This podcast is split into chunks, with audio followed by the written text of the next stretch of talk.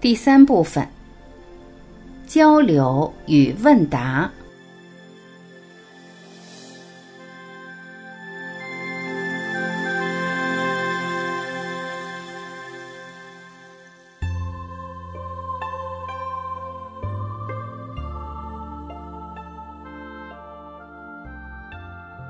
四十三。问：大家都奔 N 维去，去了干什么？答：这是一个描述。当我们的意识是往 N 为 N 趋于无穷大那个方向的时候，我们在每个当下都有一股内在提升的巨大动力，让我们去超越我们当下的认知，使我们生命的每一个当下都充满喜悦、自在、快乐、幸福，充满创造力。未来是什么？那不重要。执着未来，那是不了解佛教，不了解修行的本质。四十四。问：一般认为无穷大不是一个完成，而是一个趋势，即潜在无穷大，还是一个完成的无穷大？答：无穷大是一个趋势，所以。他也就帮我们解释了“道可道，非常道”，解释了释迦牟尼所说的“谁说我讲的是佛，谁就是谤佛”，解释了言语断道，给了一个趋势，不是一个完成，因为无穷大完成不了。当把无穷大看成一个趋势来整体性描述时，宇宙整体其小无内，其大无外，你就可以理解整个宇宙的博大。四十五。问：每个人都是本自具足，是纯粹的正能量与爱，为什么这个合一的意识在叠加时会产生各种不同的认知障碍？宇宙意识本身会进化吗？答：我们说本自具足的状态本来是一体的，一体是因为有了念。对念的执着反复叠加，就叠加出无数的存在状态。无数的存在状态，并不是说有什么意义，是因为分别造成的。一旦产生分别，反复叠加，就形成了现在这个现实的世界。一切烦恼、一切幻想，皆源于分别。所有分别，在每一个终端上感受到的是局限，是不自由，是受限制。是所谓的苦。宇宙意识进化，实际上是人从下往上说的。其实，真的完整的宇宙意识不存在进化的问题，只是你从下往上提升自由度的时候，存在这么一种进化的描述。就像人类意识整体从三维转向高维这个概念，其实从彻悟的角度来讲，不是一步一步往上爬的。彻悟是离一切相是禅的境界，他对中间过程其实都不感兴趣，他感兴趣的是离开了人就是最高境界的神。基督教在这方面用到了极致心法，他把四维到 n 减一维都省掉了。禅宗里面最究竟的法门是离一切相。四十六，问。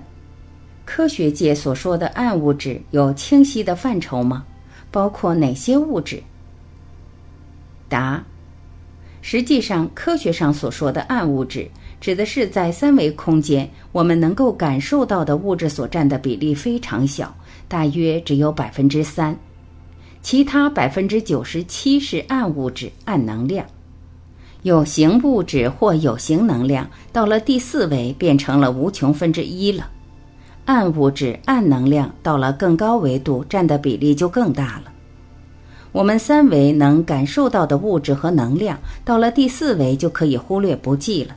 到了第五维是无穷的平方分之一，到了 n 维，n 趋于无穷大，是无穷的无穷次方分之一。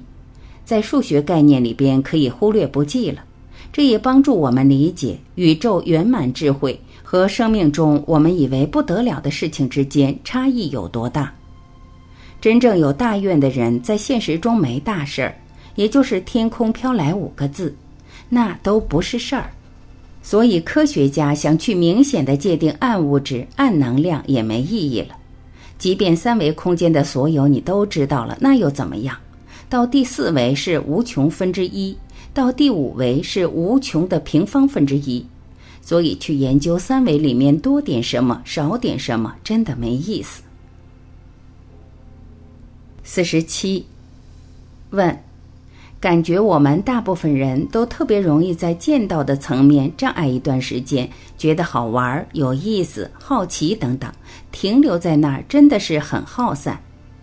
但每个人又似乎都会经历这个过程，就看怎么跨越过去。感觉真的只能靠自己的心性，外人说什么似乎也没多大用处，是这样吗？答。关于在中间层次的执着停留，有时候觉得挺好玩儿。其实，当你有大愿的时候，中间所有过程，你想怎么玩就怎么玩。你玩，但不会执着，你不会迷信，你也不会花太多时间、太多精力。你想验证就验证而已。只有把最高境界当成目标，你在中间层次跟任何大师见面的时候，你都会喜悦的接纳。但你又不会迷信，你不会有压力，你会尊重它的存在，你不会被它控制，它都是你成就的助缘。你想验证就验证一下，不想验证你就超越了。所以对于我来讲，其实很简单，只要你敢说，我就敢信。你说出来你的实践，其实就是我的实践。我一生的时间能实践的事太有限了，我相信另一个人的实践。他的实践就变成我认知的一部分，能帮我超越我的认知障碍，所以我不需要花我的生命去做所有的实践。当我相信所有人的时候，我活得很自在。你骗我是你的问题，你骗我是你造的业，你自己倒霉。你真的骗我骗成了，那说明是我欠你的，还了就结束了。这样想的话，你就心里没有任何负担。你很自然的去相信别人。如果我们老想着这人会不会骗我，那人会不会骗我，那我们会活得非常辛苦。你的自由度根本就无法体现出来，你也无法享受这种通透的能量状态。四十八，问，老师。我在催眠及系统排列的许多教学和疗愈经验里，都获得高智能的音量与参与，所以我觉得对于许多人来讲，这不仅梳理了朝向无穷大方向的障碍，包括业力，还帮助其开启或者重新连接自性的能量，或者说让通道重新开启。所以我认为这也是突破三维局限，走向无限高能量的似乎是必经之路。也许我的知见浅薄，请老师指点。答：从催眠系统排列中获得高维的引领，这是很正常的。这个高维是从哪个维度引领？它会不会被控制？会不会被某一个层次的能量所控制？会不会对某种功能执着？对能力的执着，会不会因为别人对你这种功能的羡慕，而让你驻足在某一种功能状态？这些都是危险的。如果你的大愿放在 N 维，N 趋于无穷大，是无上正等正觉，是与神同在，是天人合一，就没问题。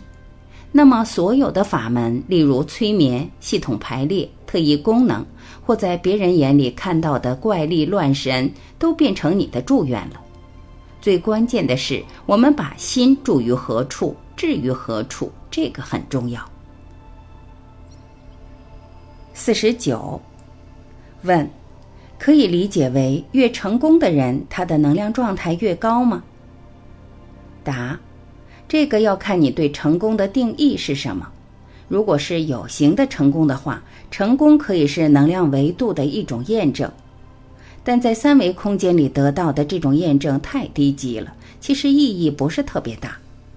在三维空间，你是极致又如何？到第四维就成了无穷分之一了。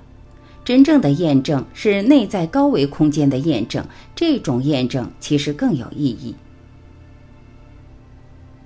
五十，问：我读《金刚经》会泪流满面，为什么？答：实际上，很多人读不同的经文都会这样，这是一种能量共振的状态，是一种能量通透时候的自然呈现。这不是悲痛，有时是喜极而泣。我在打坐的时候，一进入状态就流眼泪、唾液，是通透的、很舒适的状态。对部分人来说，可能还是排毒啊。五十一，问老师：恩为没有时间概念，过去、现在、未来同时呈现，怎么会以时间为变量？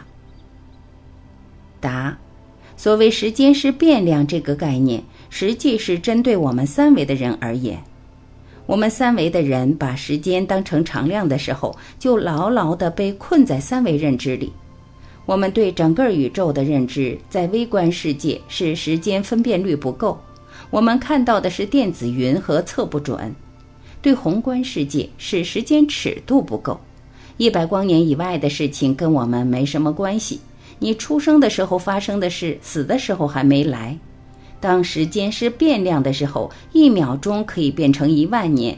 微观世界里的一切可以了了分明，在宏观这边，一万年也可以压缩成一秒。外层空间瞬间可以拉到眼前。时间是变量，帮助我们突破三维认知。只有在这种感知关联的时候，才能觉察到。再说到五维、六维，人就更迷茫了。所以，时间是个假象。它只是多个变量而已。到了 n 维 n 趋于无穷大，就不会提时间了，因为时间太低级了。如同到了 n 维 n 趋于无穷大，再提一维、二维、三维就没意义了。五十二，问：所有一切无非是生活，这句话您以为如何呢？答：所有一切无非是生活是有道理的。因为我们现在是人，活在这个当下，所有一切都聚合在这个当下，聚合在我们现在的生命场景里面。你不在这个当下，你想过去、想未来都是妄想，那种妄想使你每一个当下都没有办法与内在连接，而当下里连接现实生活，它跟行住坐卧、吃喝拉撒、喜怒哀乐全都有关系。当下就是道场。这叫即心即佛，一念天堂，一念地狱。五十三，问老师这个问题在我心里埋了很久，我自己也探索过不同维度，但是没有个方向。今天听到您所讲的潜意识，关于潜意识，我不知道我体验的那种是否是潜意识，至于怎么体验的，我不好说。但是那个感觉至今历历在目。当时我进入潜意识的一瞬间，我感觉周围空气不一样了，我察觉不到自己的呼吸，时间越来越慢，我越来越烦躁不安，感觉自己和别人不在同一个维度，那种感觉是恐怖的，浑身越来越冷，自己感觉生不如死。当时内心的想法是想逃避那个世界，我不属于那个世界，我要回到现实生活中。但怎么也回不来，百受折磨。我心里一直在想，如果我能回来，我会好好爱自己身边的每一个人。自己还感觉梦到了急救室，然后半身不遂的过了余生，特别真实。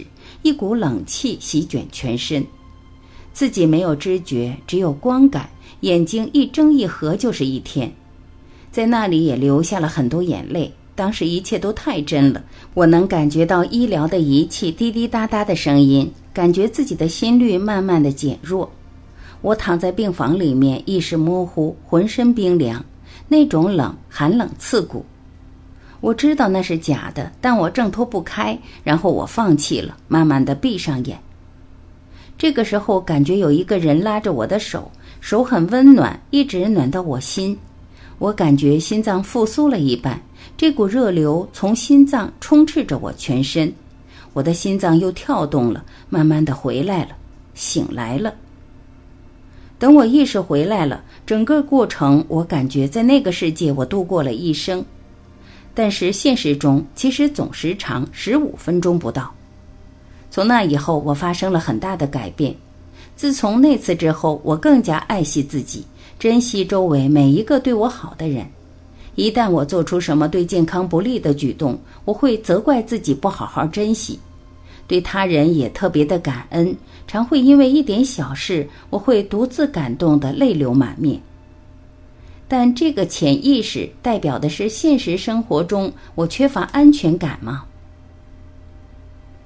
答：人能在活着的时候有这种体验，是一件特别有福气的事情。在物质世界里经历死亡以后，就觉悟了很多事，就看开了。生命在那个状态之下，真相就被呈现出来了。他又活过来以后，他就知道生命状态应该是什么样的了。他会珍惜生命中的每一个人和每一件事了。这是一个觉悟过程。不同的人在不同的层次上会有不同的体验，但是有过这类体验的人，对生命都会有更深的领悟。十方园心灵呵护中心的义工们。在做老人心灵呵护的时候，他们不认为自己在帮助老人，他们认为老人是在用生命教育他们。因为每个人都会面对生死，我们的亲人也会面对生死。当看到放弃治疗的老人，因为自己的爱，因为自己的参与，自己的这种奉献而发生能量转换，从纠结、恐惧转向平和宁静的时候，义工们发现。自己的心原来是可以驾驭生死感受的，这个状态是一个非常深刻的生命教育。这就是十方圆一直秉持的内在文化：不分析、不评判、不下定义，只是爱与陪伴，做就好，在就好，爱就好。所以，这种生命实践其实不一定要亲历死亡，但对生命的领悟。却让人在现实生活的每个当下有不一样的生命质量，所以生命教育越早越好，对死亡的领悟越早越好，放下对死亡的恐惧越早越好。大部分人一生中最大的恐惧是死亡，早早的把死亡恐惧放下以后，那一刻开始，整个生命状态会完全不一样。五十四，问。老师，当一件事情发生，请问如何判断是因还是果？答：所有发生都是果，所有起心动念要去做的都是因，所以起心动念无不是业。五十五。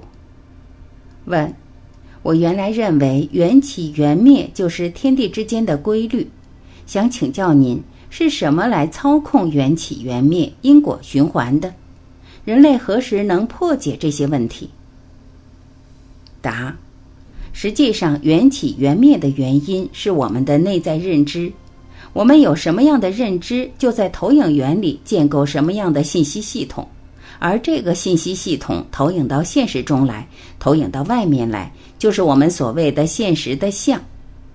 这个问题在不同的宗教里面都有相应的破解，我们只是把这些破解连接起来，借用科学逻辑，借用投影和投影源的关系来加以描述。其实人类的破解不重要，我们每个人自己的破解才重要，因为当你自己破解的时候，你才能发现人类所有的智慧都已经帮我们破解了。而当我们自己没有破解的时候，你看所有的智慧系统描述的时候，你根本就看不懂，你根本不知道这件事原来已经被破解了。所以一切源于我们自己的认知，而并不是我们人类达到什么状态。人类达到的状态是我们自己认为的状态。我们认为人类的每一个个体都是具足圆满的。这个时候，你看到人类圆满的部分，一定远远大于不圆满，而每种不圆满都带着它的意义。五十六，问：我曾听过知缘、惜缘、造缘，您是怎样理解造缘的？答：其实所谓的造缘，换句话说，可能就是属于造业。所谓造缘，就是创造新的能量关系，而所有新的能量关系都有可能成为障碍。所以，造缘本身从字面来理解，与造业是一回事。所谓起心动念，无不是业。只要我们执着于念的时候，我们就在造缘。